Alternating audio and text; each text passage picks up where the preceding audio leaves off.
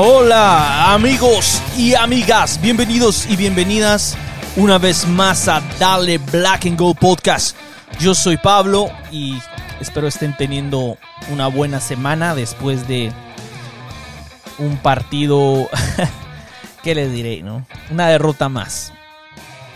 Que para ajuste de cuentas nos puso en el fondo de la tabla. O sea, literalmente aquí grabando desde el sótano. Quiero mandar un saludo a Neri Castillo que nos envía un mensaje a través de las redes eh, contestándonos de hecho uno de nuestros tweets que nos dice ser hincha es en las buenas y en las malas.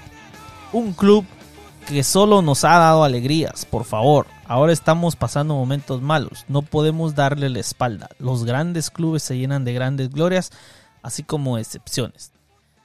Bueno, mire, señor Castillo, primero que nada, nadie le está dando la espalda al equipo. Aquí estamos grabando un podcast, o sea, tampoco es como que la gente se está bajando del barco.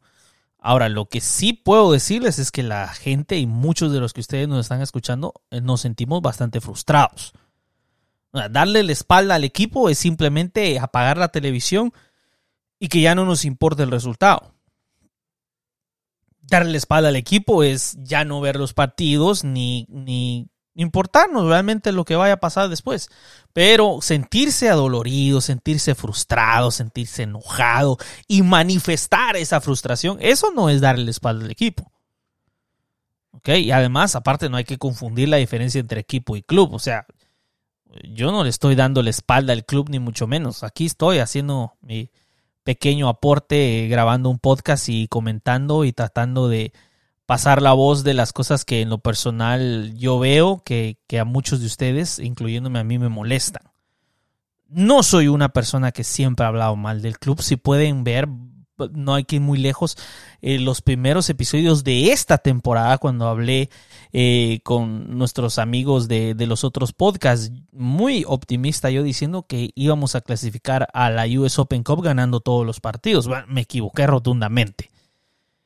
O sea, hoy por hoy el AFC, aun si se reanudara la US Open Cup, definitivamente ya no tiene posibilidades de participar debido a los empates y a las derrotas. Um, hoy por hoy estamos 11 puntos por debajo del líder eh, de puntos eh, peleando por el Shield. 11 puntos. Y todos los que están arriba. O sea que mucha gente tiene que dejar muchísimos puntos para que nosotros podamos remontar esa diferencia y ser candidatos al Shield. Lo veo bastante difícil jugando como estamos jugando. De los últimos 15 puntos disputados hemos adquirido 5 parecemos un espejo del Barcelona, ¿no? Casi lo mismo, solo que el Barcelona sobre el final de la temporada 5 de 15. Pues nosotros empezando la temporada 5 de 15 puntos. Miren, estoy consciente que las únicas dos derrotas que hemos tenido son contra los dos primeros equipos de la tabla de nuestra conferencia, eh, Seattle y Carson. Equipos que en el caso de Seattle lo considero un equipo bueno. En el caso de Carson yo pienso que también se está convirtiendo en un buen equipo, está siendo mucho mejor. Está mejorando bastante, no solo porque Chicharito ha regresado con gol, sino que también el nuevo técnico Vani.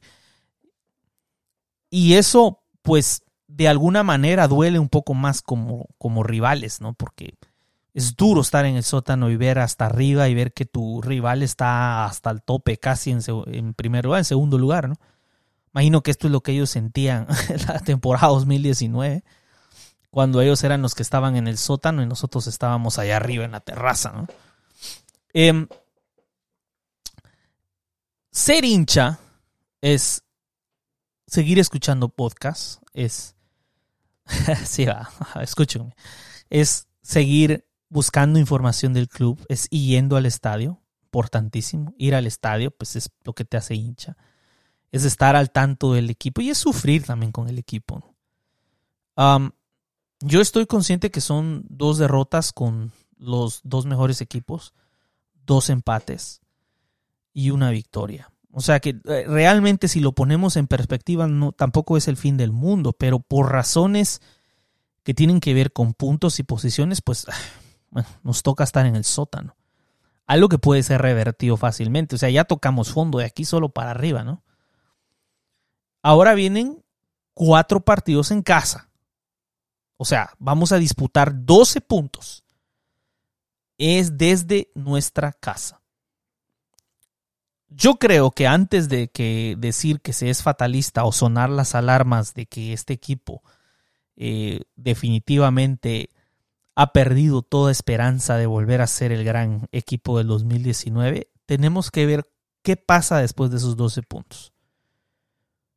Ojo, eh, que si LAFC no logra por lo menos la mitad de esos 12 puntos, por lo menos digo yo, ¿no? Yo creo que entonces hay que realmente sonar las alarmas, ¿no? Y hay que empezar a pensar que algo se debe hacer. Miren, para mí el aspecto positivo de la derrota contra Seattle es que yo he notado que, como lo dije en el episodio pasado, eh, la dirección deportiva cree que está haciendo las cosas muy bien y quieren tener un equipo para vender, no un equipo para ser campeón. Claro que quieren salir campeones como todos nosotros, pero la verdad que sus inversiones y sus decisiones no van hacia ello, van más hacia un equipo vendedor, ¿no? A ver cómo podemos hacer negocio también. Miren, yo verdaderamente comprendo la situación. Ellos son una franquicia, ellos nunca van a hablar mal del equipo porque no quieren devaluar al equipo, ellos nunca van a aceptar que están mal. Entonces somos nosotros los que debemos de también decir, oh, ojo, eh, que las decisiones que están tomando están haciendo un peor equipo. El AFC, la primera temporada en el 2018 es un equipo de media tabla para arriba. Anduvimos sexto, séptimo, quinto, ahí creo, cuarto creo que podemos llegar en algún momento. En, eh, o sea, media tabla para arriba, ¿no? O sea, en, el, en el 2019 el AFC es líder total desde la segunda temporada. O sea que entonces hay un, hay un avance, ¿no? Luego en el 2020, en el 2020, podemos decir que por la pandemia, que Carlitos no quiso jugar la MLS Cup, que se lesionó. Mira, mira, muchas cosas pudieron haber pasado. Pero el punto es que el se volvió un equipo de media tabla para abajo. O sea, que andábamos en el séptimo, octavo, noveno, por ahí andábamos.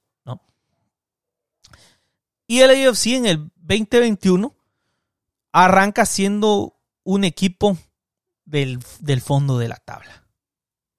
O sea, eh, yo no veo una mejora. Yo sé que se cometieron errores en el 2020 que son eh, puntualmente, y lo dijimos acá, fueron puntualmente la defensa haber dejado ir a Zimmerman, no haber renovado a Beitashour y haber apostado por Najar, hicieron que durante toda la temporada sufriéramos tratando de encontrar un balance ahí atrás con un Latif Blessing prácticamente improvisado, haciéndola de, de, lateral derecho, o sea, eh, fue muy difícil, incluso, no sé si recuerdan, Jakovic trató de jugar de lateral derecho, Segura jugó también de lateral, o sea, se pueden dar cuenta que las decisiones defensivas fueron malas eh, por parte de la dirección deportiva.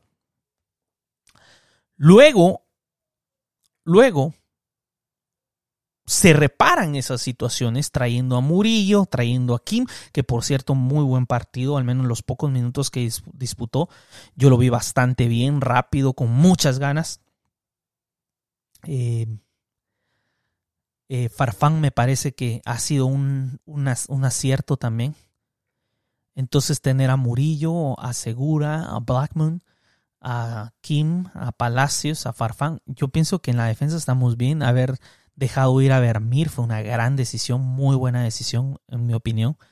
Eh, darle por fin la oportunidad que se merece Pablo Cisniga. Eh, o sea, en la defensa se rectificó, pero donde se cometieron los errores fue, fue adelante.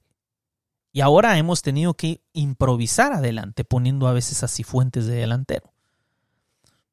Entonces, em, no se trajo reemplazo para Diomande. Y, em, eh, alguien que pudo haber funcionado eh, por momentos, al menos para entrar como supercambio, digámoslo así.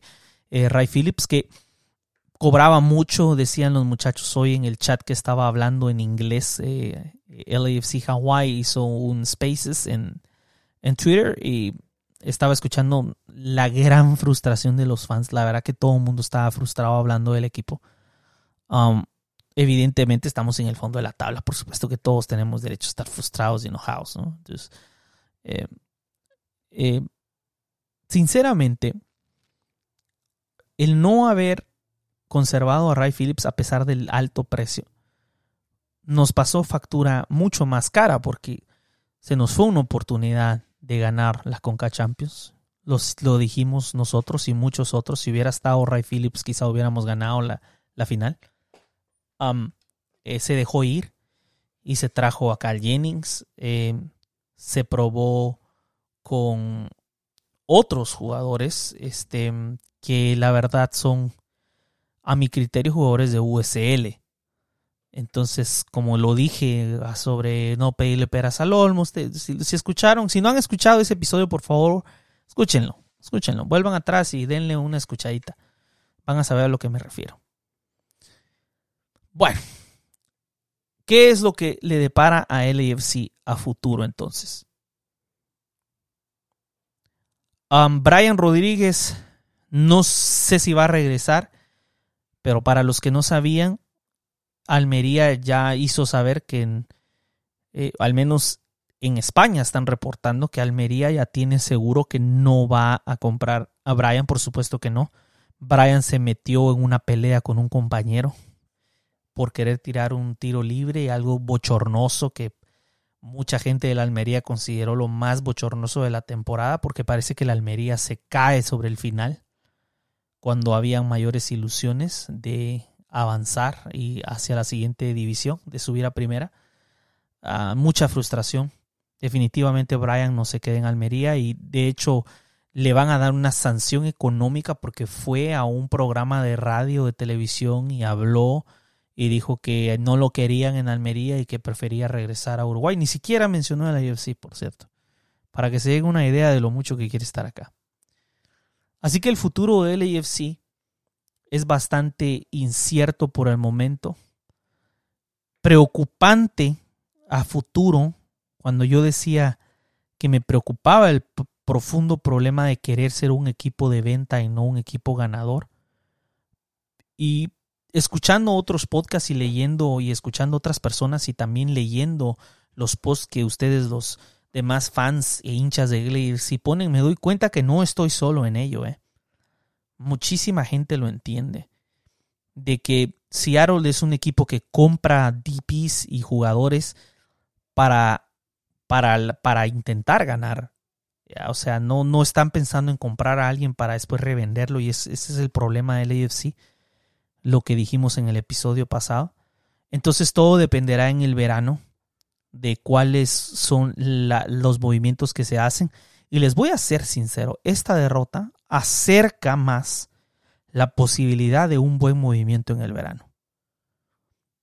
Porque si el equipo, si regresa Vela y Rossi al 100% y el equipo empieza a levantar, es capaz que esta gente va a pensar que todo está bien.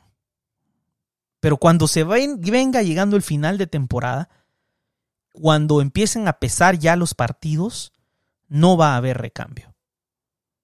Y vamos a estar una vez en la misma situación. Que necesitas un cambio y miras hacia la banca y no hay nadie.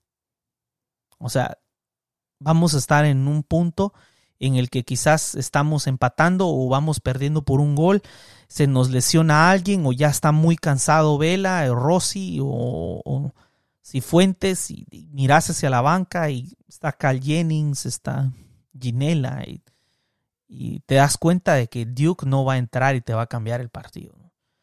Entonces, yo creo que no todo es negativo con respecto a estos 5 de 15 y que ciertamente hay muchas posibilidades de que en el próximo partido contra Colorado, el, el AFC, en el sábado, dé la cara y gane. Eh, creo que hay más posibilidades. Número uno, porque se está de local, porque va a haber más gente, porque están viendo que la gente está muy molesta y muy herida. Ellos lo saben, ellos están viendo las redes sociales. Y yo creo que está bien. Está bien que lean las redes sociales y que vean cuán molestos y frustrados están todos. Porque la verdad que la afición de LAFC les ha echado la mano.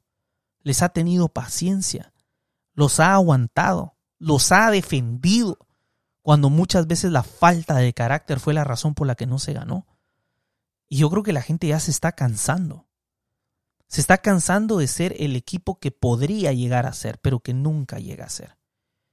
El equipo que está ahí, cerca, y que ahora, conforme van pasando los partidos y las decisiones allá arriba, parece como que el equipo en vez de avanzar ha retrocedido. Y la afición está molesta. Y ellos ahora lo saben. Una victoria contra Colorado no necesariamente dice que todo se arregló. Pero imagínense ustedes si algo más llegara a pasar. Si si llegara a perder contra Colorado o empatar contra Colorado. Bueno, yo creo que eso tal vez haría que la directiva confrontara la realidad. No estoy diciendo que deseo que mi equipo pierda, pues no, no quiero que ni les pase por la mente. Pero lo que les quiero decir es que aún de las cosas malas podemos sacar cosas buenas. Y que aún en estos momentos en los que LAFC está en el fondo de la tabla, es un buen, una muy buena oportunidad de reflexión en ver qué es lo que se está haciendo mal.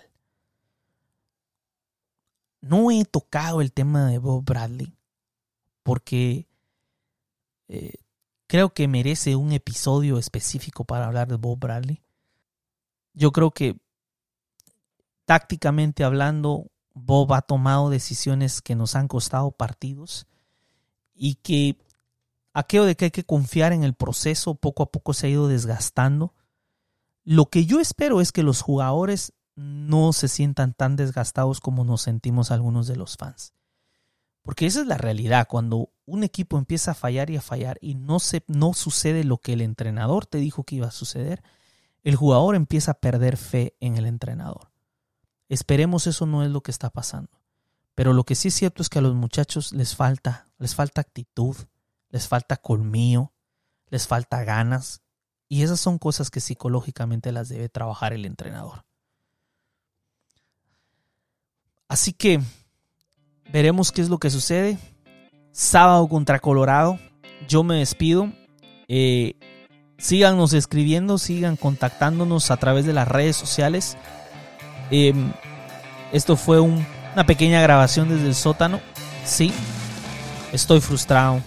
Estoy tan frustrado como todos ustedes. Pero eso no significa que amemos menos al sagrado negro y dorado.